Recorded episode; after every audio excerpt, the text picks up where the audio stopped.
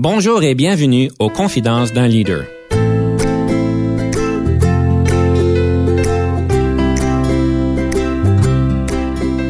Ici Denis Lévesque, coach de cadre. Nous avons donc l'honneur et le privilège de recevoir en studio des leaders qui ont marqué leur communauté afin d'apprendre de leur expérience et de s'inspirer de leur sagesse.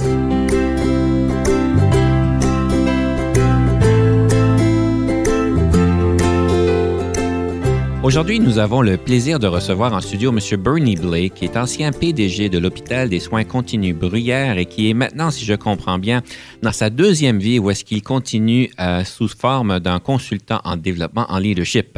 Alors, M. Blake, bienvenue en studio. Merci beaucoup. C'est un plaisir d'être ici aujourd'hui. M. Blake, je sais que vous êtes euh, un grand vétéran du domaine de la santé. Vous avez fait donc votre carrière dans ce domaine-là et euh, j'aimerais explorer un petit peu le côté d'innovation. Il semblerait que vous êtes reconnu comme quelqu'un qui aime beaucoup l'innovation, en fait, qui promouvoit l'innovation d'une manière, si je peux dire, pratico-pratique. C'est pas juste un concept, c'est quelque chose que vous avez beaucoup fait.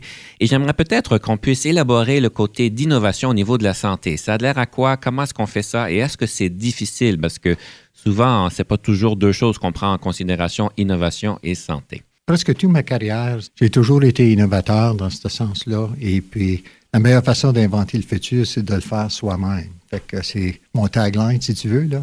Peu importe où j'ai été, j'ai toujours été euh, très innovateur dans ce contexte-là.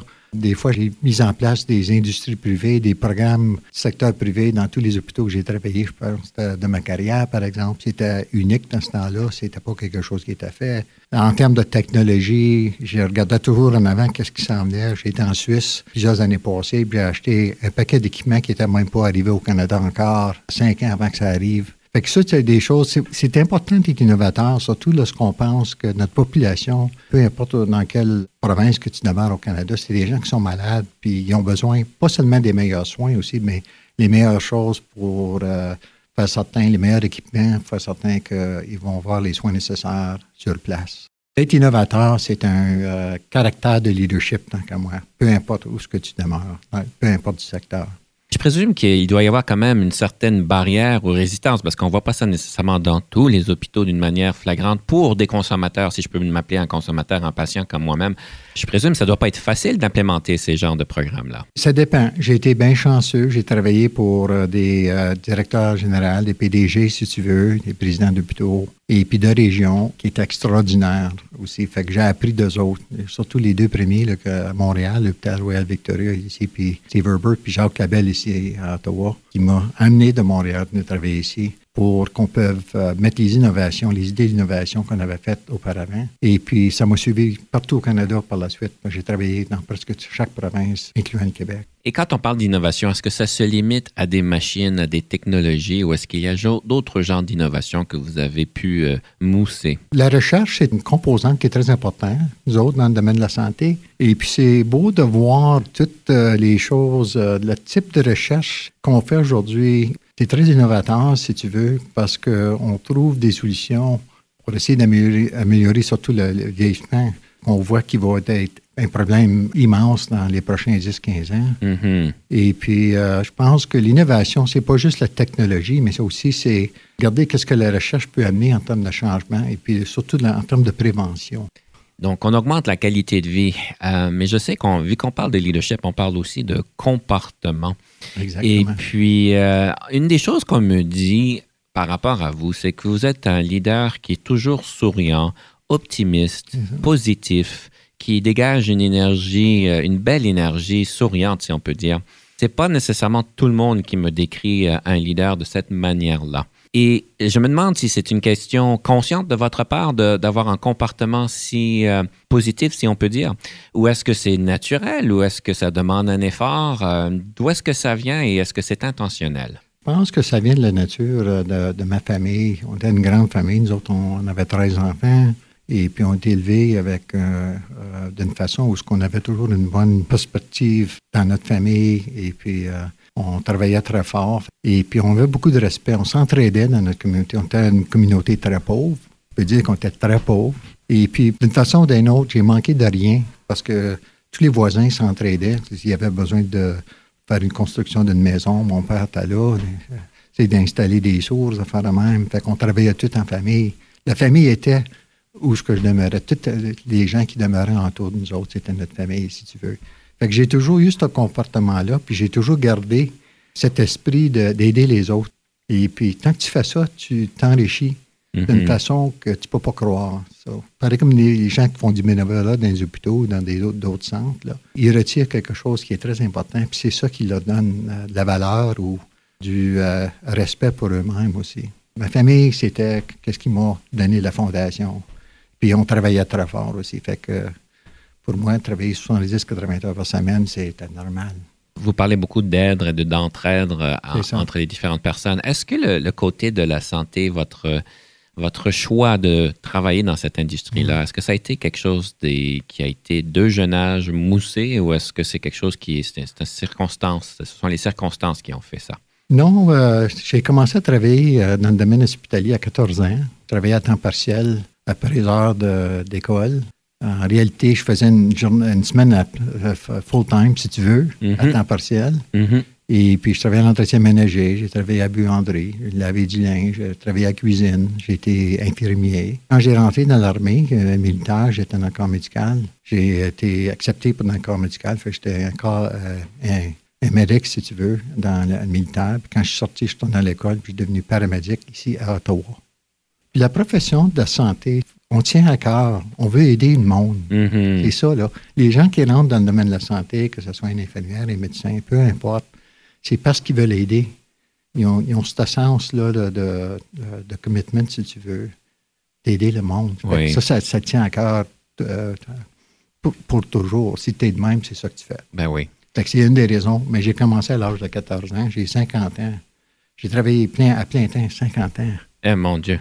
À l'âge de 5 ans, j'ai euh, parti de chez moi à la, 9e année. J'avais juste 9e année. J'ai parti de chez moi à 16 ans, puis j'ai fait ma carrière par moi-même, avec aucune éducation. Et est-ce que le leadership, c'est quelque chose que vous pensiez de jeune âge ou c'est encore une fois une circonstance de parcours? J'ai travaillé à l'hôpital euh, pendant un bout de temps et puis le directeur général le président de l'hôpital. Il n'était pas une personne qui était bien aimée du tout, puis il était vraiment pas bon. Et puis, euh, ça m'est arrivé un jour, mais si une personne de même peut être président d'un hôpital, je m'imagine que moi, je pourrais le faire. Ça m'a pris 20 ans pour en arriver là, là. Mm-hmm. mais j'avais une aspiration de dire, mais si une personne comme moi était président, je pense que je pourrais faire bien mieux qu'une personne, la personne qui était là dans le temps. C'est ça qui m'a inspiré, si tu veux, de dire, ben par l'âge de 40 ans, je veux être président d'un hôpital ou d'un réseau de santé. D'accord. C'est exactement ça que j'ai fait. Mais il faut que je retourne à l'école faire ma maîtrise en administration publique. Et puis, j'ai, été, j'ai retourné à l'école à temps, partiel. Ici à l'ENAP, j'ai fait de la moitié à l'ENAP, ici en français, puis l'autre moitié euh, au Manitoba quand je suis devenu président de l'hôpital Victoria à Winnipeg. Je faisais tout ça en même temps. Vous dites que votre première carrière, si on peut dire, c'était la, paramédic, si on peut dire de manière simple. Donc, si je comprends bien, dans le domaine de la santé, est-ce que c'est, est-ce que c'est, ça arrive souvent que des directeurs généraux d'hôpitaux sont sont pas des docteurs, parce que je suis certain que je vois un certain nombre de docteurs de formation. Est-ce que c'est quelque chose qui, qui est une exception ou c'est assez, c'est assez courant? Je peux dire que pendant presque toute ma carrière, on voyait rarement des médecins qui étaient présidents. Ah, d'accord. Et puis plus récemment, là, depuis peut-être les, les derniers 10-15 ans, on voit de plus en plus des médecins qui deviennent des présidents d'hôpitaux, des présidents de réseaux de santé. Mm-hmm. Fait que euh, c'est, une évolution, ça, nouveau, qu'on voit dans notre système. Ben moi, je viens pas d'une carrière de médecin, mais d'une carrière quand même médicale. Oui, tout à fait. on, avait, on avait des gens qui étaient qui avaient une base médicale qui étaient présidents. Puis il y en avait qui avaient, c'était des, euh, des comptables, euh, tu peux avoir toutes les sortes. Donc, euh, une belle carrière, et je présume dans ces carrières-là, vous aviez dû prendre quand même des décisions difficiles. On parle souvent que les leaders doivent prendre évidemment des décisions difficiles. Quelle aurait été une décision difficile que vous aviez dû prendre, qui a été vraiment euh, difficile? Quand j'étais au Manitoba, le ministre de la Santé et puis le sous-ministre de la Santé m'ont demandé si je prendrais un défi euh, lorsqu'ils ont lancé le projet de réforme au mm-hmm. Manitoba de la santé. C'est pas quelque chose que j'avais fait. Je faisais juste deux ans que j'étais arrivé là. J'étais président de l'hôpital Victoria. Puis euh, il me demande de faire ce projet-là. Fait qu'il était pour lancer le projet de, Fait que j'ai pensé à ça. Puis j'ai dit, OK, je vais le faire. Je vais prendre euh, deux ans. Et puis c'était euh, incroyable le défi qu'on a, envisagé. On a changé, on a créé des régions au lieu de tous les hôpitaux et les centres de santé d'être indépendants. On les a consolidés dans certaines régions de la province. Et puis, euh, les gens pensent toujours que tu vas fermer leur hôpital. Si tu n'as pas fermé l'hôpital, c'est essayer d'améliorer l'efficacité et puis les services donnés à la population. Fait que ça, c'était un défi. Euh, les syndicats sont après toi. Tout le monde euh, te déteste parce que tu vas faire des, changements majeurs. J'ai été à la télévision. J'étais dans les journaux tous les jours. Mais je peux dire que l'ingrédient le, plus important des leaders, c'est le courage. C'est d'avoir le courage de faire les décisions qui sont nécessaires pour faire certain que le système de la santé fonctionne de la façon qu'il devrait fonctionner. Fait que moi, le courage, c'est le numéro un dans un leader. D'avoir le courage de s'attarder, prendre la décision et de la mettre en place. C'est exactement. Fait moi, j'ai ça. J'ai jamais eu peur de faire ces décisions-là. Mais j'ai fait le tour de toutes les communautés au Manitoba deux fois. J'ai eu des, euh, des rencontres avec la population locale pour leur dire vraiment qu'est-ce qui était pour arriver, les changements qu'on était pour faire.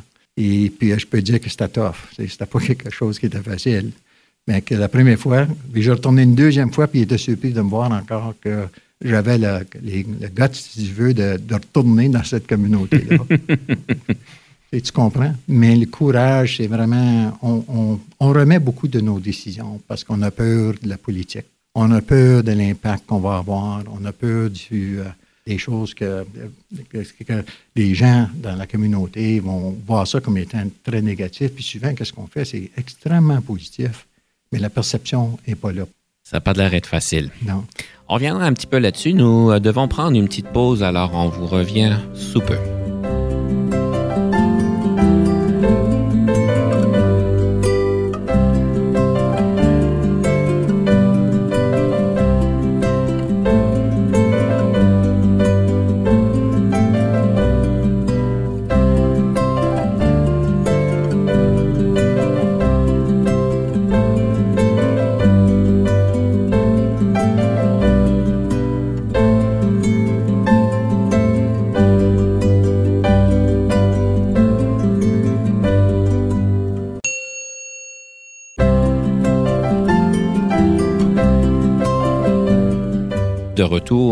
Aujourd'hui, nous sommes encore une fois avec M. Bernie Blay, qui était l'ancien PDG de l'hôpital des soins continus Bruyère, et nous avions une belle conversation sur le courage de faire des choses et de prendre des décisions euh, difficiles et nous avions parlé un peu des difficultés qui a pu euh, engendrer dans votre carrière par rapport à ces décisions-là.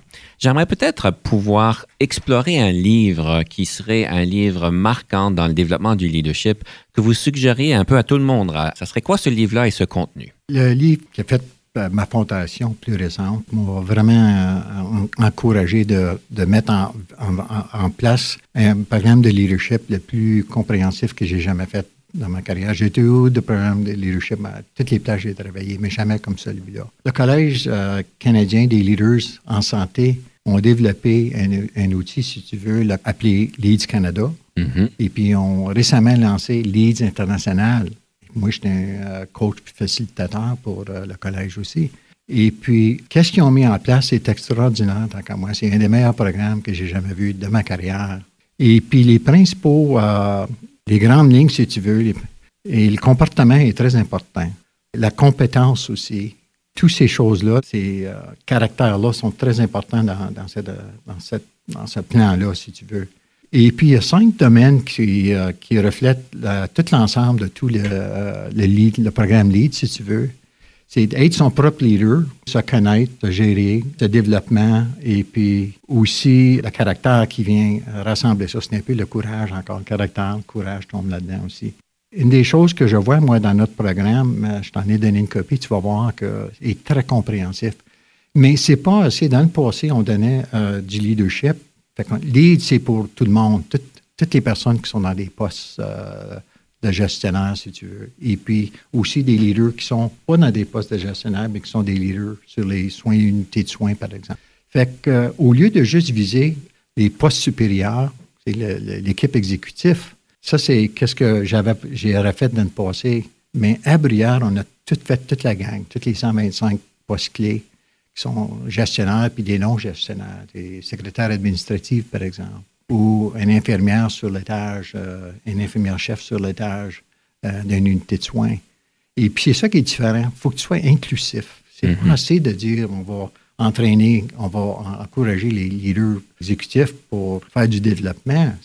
C'est le, centre qui fait la différence. C'est les gens qui travaillent à tous les jours, les, gestionnaires sur les étages, les unités de soins, qui font la grosse différence. Fait que si tu n'es pas capable de motiver ce groupe-là, c'est difficile, peu importe ce que tu fais en haut. Je vais vous dire, dans la ville d'Ottawa, en tout cas, je suis sûr un peu partout aussi, vous êtes très bien reconnu vous-même et euh, l'institution de Bruyère comme étant une place où est-ce que le leadership a vraiment euh, sa place, mais plus que sa place, c'est vraiment euh, avant-gardiste, si on peut dire, où est-ce que tout le monde en fait, tout le monde apprend et, tout le monde en bénéficie. Et même au point que les personnes disent que vous avez eu, on parle de courage tantôt, que vous avez eu le courage de pouvoir implémenter ce programme-là, parce que je suis certain qu'il y a certaines personnes qui ont trouvé peut-être ça plus difficile ou c'était peut-être un manque de temps, qui ne partageaient pas nécessairement votre vision. On parle de 120 quelques personnes. Donc, le faire, ça, ça a pu avoir certains obstacles. Évidemment, on parle toujours aussi aux, finances, euh, que c'est pas toujours facile de trouver de l'argent pour des programmes comme ça.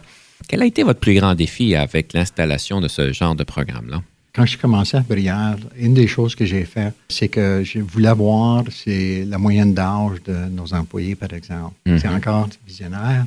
Mhm. Et puis, souvent, lorsqu'on regarde les risques, on regarde les, euh, erreurs qu'on fait à l'hôpital euh, en termes de médicaments, et ces choses-là. Mais il y a d'autres risques. Il y a des risques financiers aussi.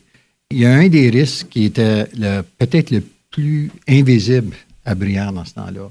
Quand j'ai regardé la moyenne d'âge, puis quand est-ce que les gens étaient pour prendre leur retraite en moyenne, il y avait un sondage qui avait été fait par l'Association des hôpitaux d'Ontario qui démontrait que 63% de nos gestionnaires étaient pour, pour se retirer dans les prochains 3-5 ans. Ça, c'est en 2012. Fait qu'imagine-toi, mais on n'avait pas considéré ce risque-là.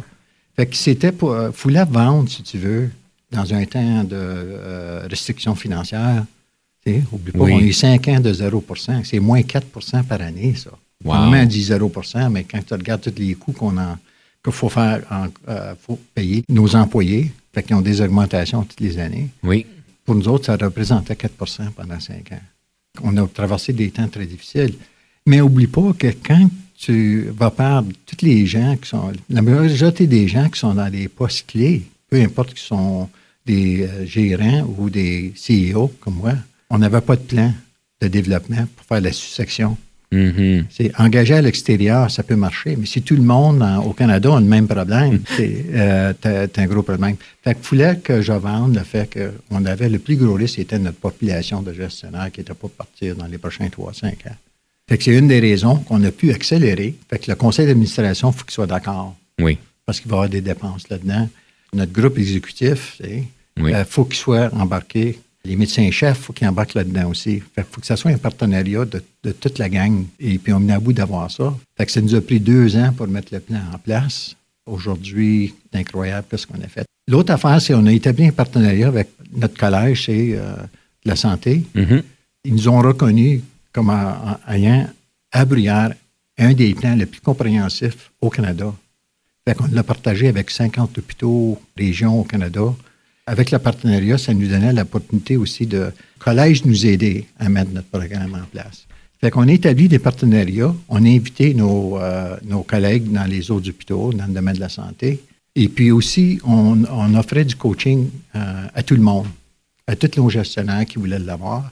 Chaque gestionnaire a un plan de trois ans en termes de qu'est-ce qu'ils vont faire pour atteindre un certain niveau de compétence. Puis le plan est fait individuellement pour chaque gestionnaire chaque personne qui est dans un poste de leadership. Mm-hmm. Imagine-toi.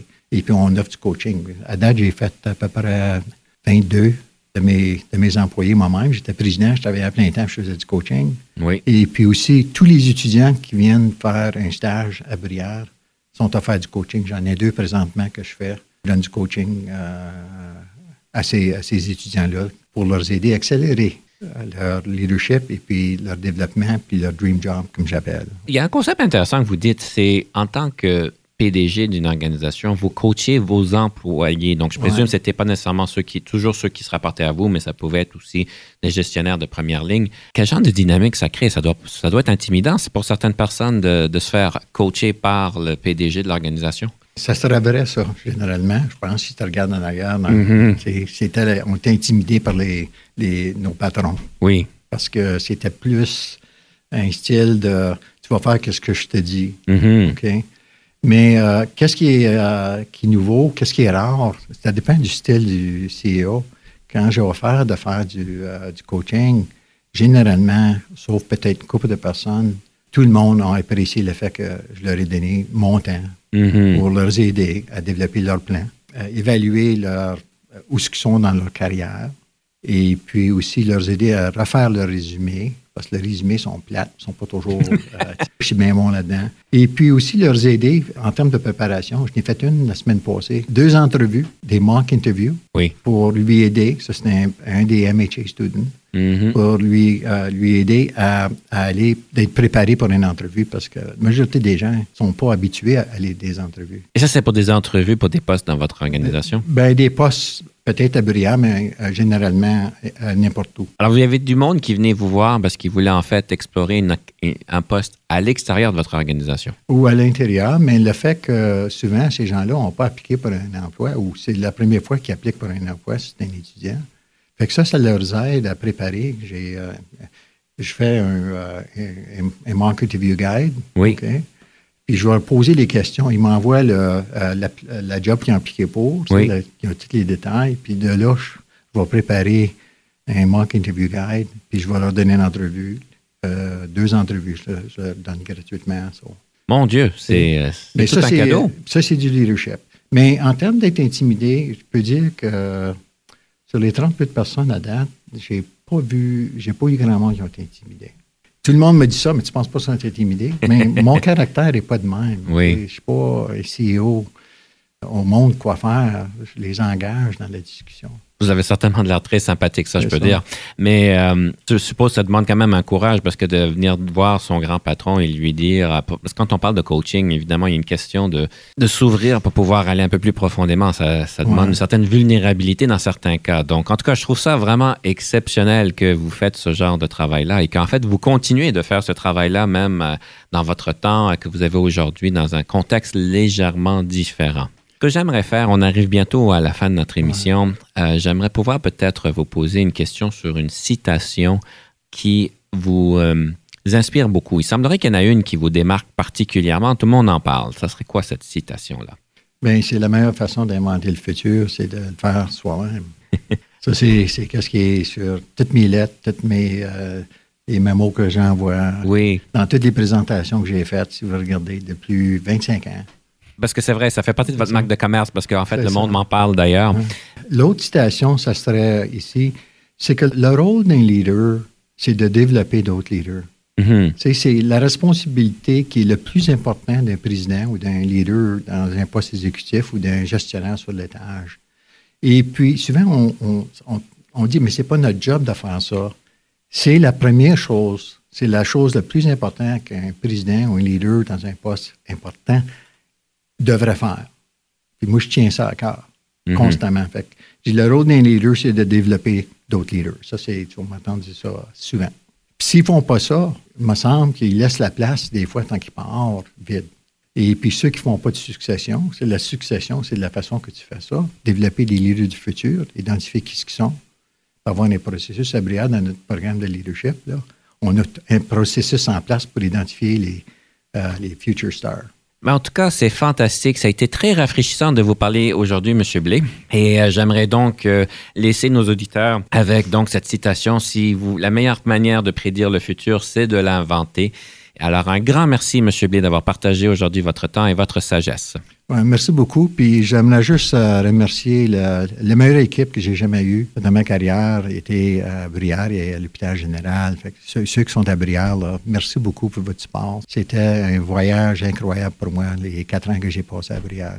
Meilleure place que tu peux travailler. Sur ce, on se revoit sous peu.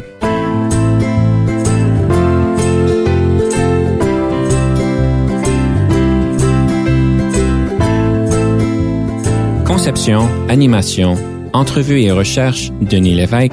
Montage et réalisation, Jean-Paul Moreau. Confidence d'un leader est une production et une présentation d'Unique FM 94,5.